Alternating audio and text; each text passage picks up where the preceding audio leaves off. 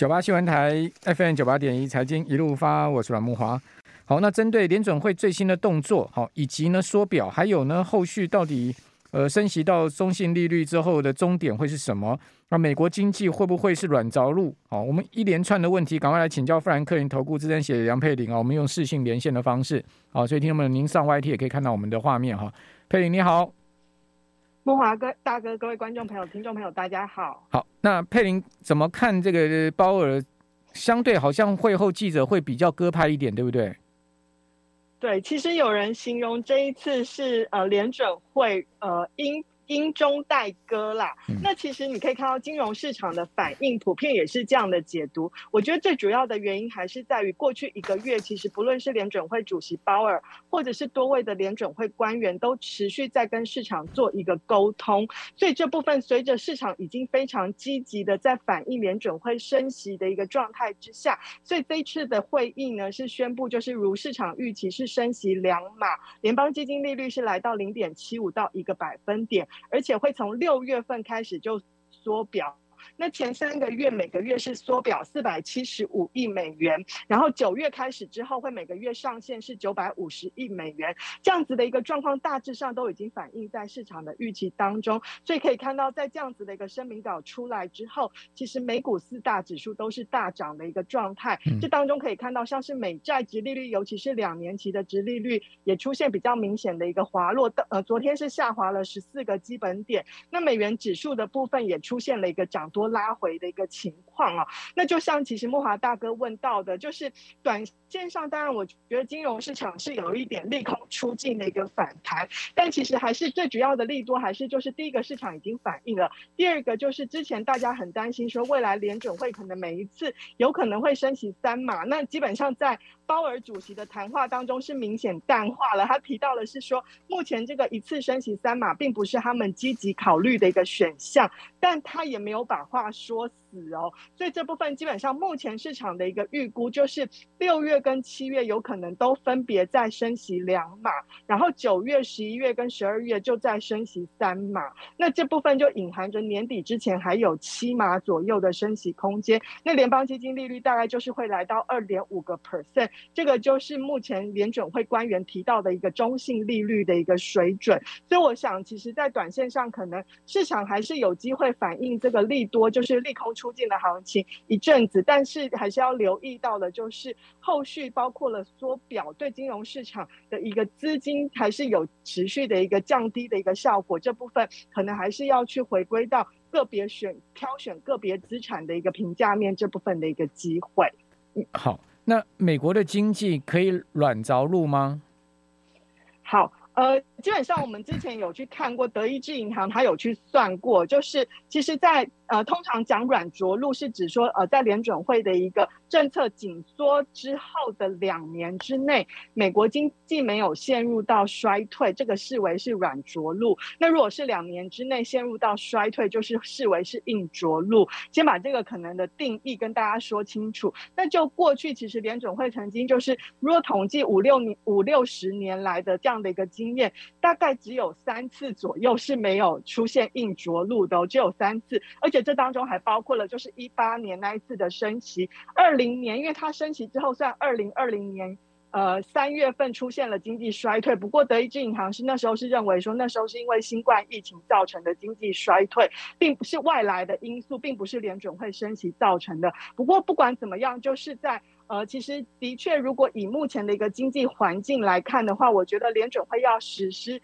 实现这样子软着陆的目标难度是蛮高的。不过昨天鲍尔主席其实还是抱以蛮大的一个信心啦。我觉得其实他主要还是希望透过就是。政策的一个沟通跟预期的一个调整，适度的去控制美国的一个通膨率的，还有通膨预期的一个部分。那我觉得现在要去谈到底会不会软着陆，我觉得可能还有一点言之过早。但是还是要提醒，即便未来连呃美国经济有可能出现硬着陆，但是我们观察到从开始升息，然后开始缩表到。下一次就是真的经济出现可能硬着陆或者是衰退的一个这段期间，美国股市通常会在经济陷入衰退前半年左右。才来到相对的高档哦，就是触顶这个循环的高点。所以我觉得投资人对目前的一个风险性资产不用太过的一个悲观。那这部分我觉得还是，即便未来可能经济有一些下行的一个压力的话，我觉得这当中还是可以在震荡当中去寻找一些中长期布局的一个。机会好，呃，其实股市如果崩崩盘的话，股市如果持续下跌 crash 的话，你你经济要软着陆可能性很低了，很难，对不对？因为股股票市场一一旦这个资资资产大幅蒸发的话，你想看谁还有钱消费啊？企业还有能资能能做资本支出吗？对不对？所以这个整个会呃出现很大的问题哦，所以。我想鲍尔为什么在昨天记者会上面那么相对展现一些鸽派，就是不不如市场预期先前那么鹰派的一个作风。嗯，最主要他也是多少也要安抚一下金融市场嘛，不然金融市场这样持续破底下跌的话，那那后面你说经济要软着陆，看那那个困难度很高啊。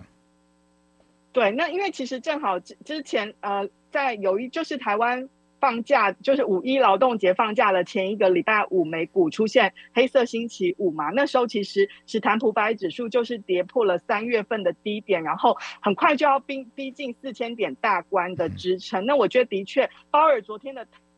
谈话当然也希望能够安抚市场的一个担忧啦。那另外一方面，当然其实我们觉得还是在看美国目前的一个经济状况来看的话，老实说，如果就就业市场啦，或者是企业投资，基本上都还是一个稳健增长的部分。但是真的有一个比较难大的变数，就是联准会可能也没有办法去做。管理或者是呃，它可以干预的，就是在供应链瓶颈造成的通膨的一个问题。那因为我们看到，其实从这一次公布的财报当中，不论像是一些商品类股，或者是像是一些马士基最新出来的一个财报，都反映的像是供应链瓶颈的问题，其实还是蛮严重。那尤其是中国这部分的一个防疫封城的时间一直在拉长的话，对于全球景气还有通膨的一个压力，甚至在欧洲最新可能要对呃全面。变进口俄罗斯原油这部分对于通膨的影响，可能都是在接下来投资人要持续关注的一个变数跟风险。所以我觉得还不能说市场就此呃可以晴空万里一路上涨。那这部分可能审慎当中呢，还是要去找寻一些呃，我觉得最现阶段最主要的一个功课，就还是要做好，包括了防御通膨、应对通膨，以及在升息环境之下的一个投资策略。好，相对于说。呃，这一次美股昨天的大涨哦，就是呃，应该讲今天清晨的三趴收盘的一个上涨哦，是呃，是是这个回升或者是说反弹哦，还我倒不觉，我倒觉得应该可能比较有可能是一个反复，呃，反复上涨下跌的一个过程吧，哦，就比较有可能是弹完再跌，但至于说跌会不会破底，那就另外一回事了哈，就是说，如果说。数据不好哈，景气的方向更明显的转差的话，当然它就有可能破底。那如果说它不破底，那就有可能逐出一个中长期底部。那你说短线上这个地方要 V 转的可能性，我是觉得非常低了。嗯、对，我们的看法跟阮大哥的看法是蛮相似的，就是以目前美国股市，因为毕竟就是虽然说对升息的路径已经比较明朗了，但是不要忘记，如果以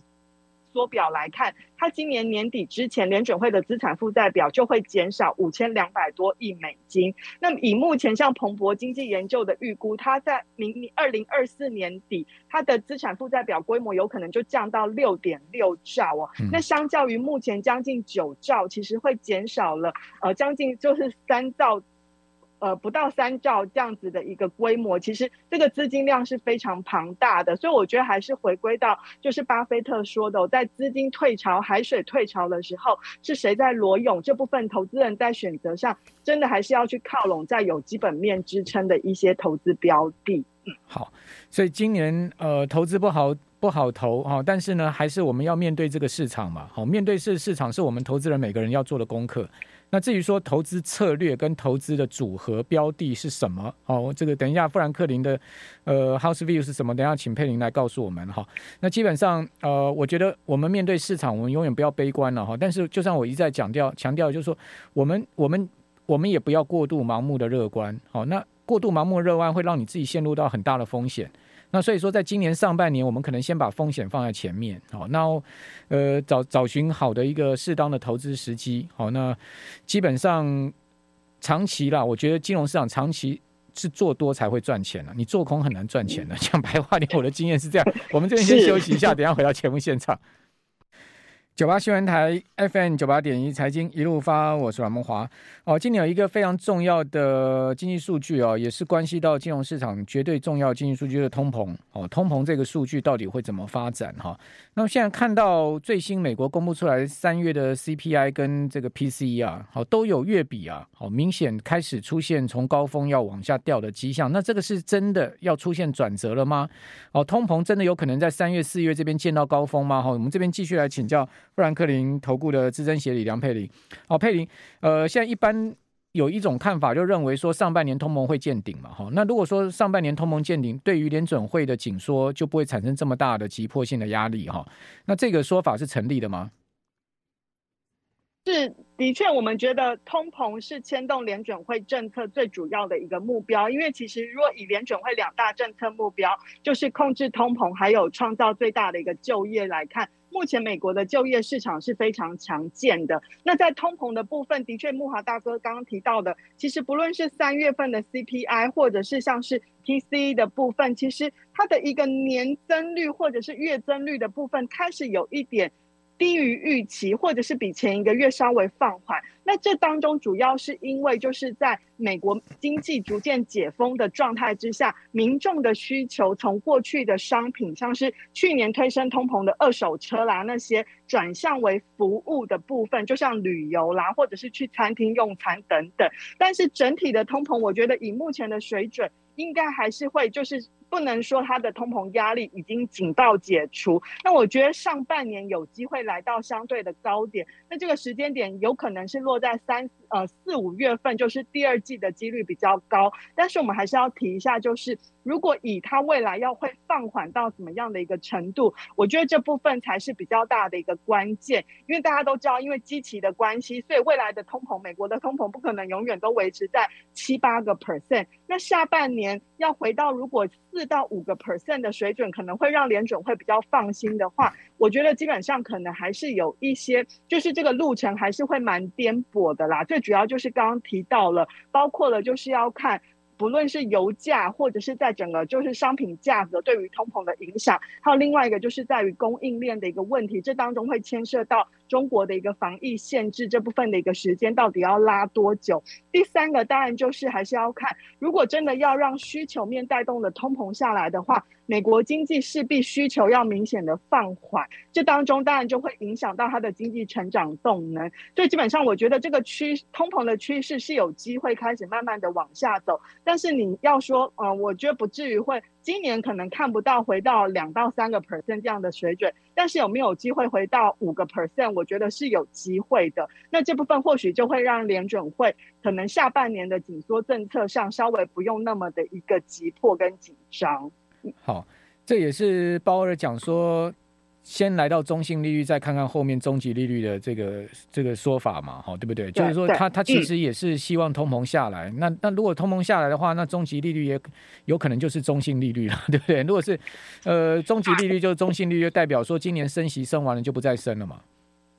对，那因为其实如果以上高盛他最新的估还是认为联准会这一次升升息的顶点还是有可能会在三个 percent 以上啦。嗯、那如果这样的话，就会比目前预估的可能中性利率二点五个 percent 是来的多，就有点像联准会可能还是会比较积极在就是超超越的升息这样的一个状况。不过我觉得这基本上都是下半年可能要观察的，就是变数还蛮多。那联准会我觉得它也会采个。采取且战且走的一个策略哦，所以我觉得投资人也不用太过的担心。不过以目前的环境来看，刚刚阮大哥有提到说，到底现阶段，我觉得真的现阶段要做好的还是在防御的一个通膨的题材。那其实我在连线之前，我有特别去查了一下，如果今年以来是谈普百指数，呃，今年以来表现唯一能够正报酬的，除了能源股涨了四十七个 percent 之外，其他的就像是防御类股，可能民生。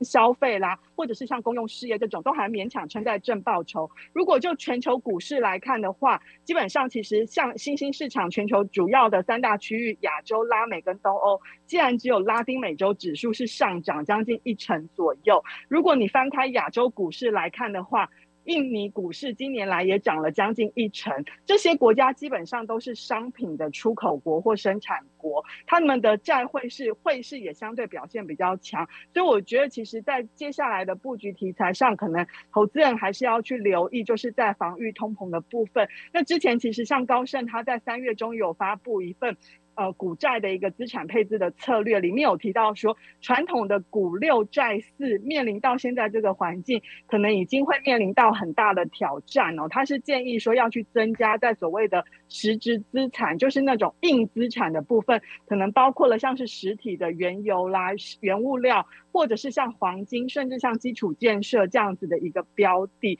那投资人因为这些。实体资产它过去都比较没有流动性，像黄金的部分。可是现在其实像基础建设，可能有一些上市的基础建设股票，或者是相关对应的基金，我觉得都是投资人可以在资产组合当中去纳入在你的一个配置当中，去做好应对通膨这样子的一个呃必要性。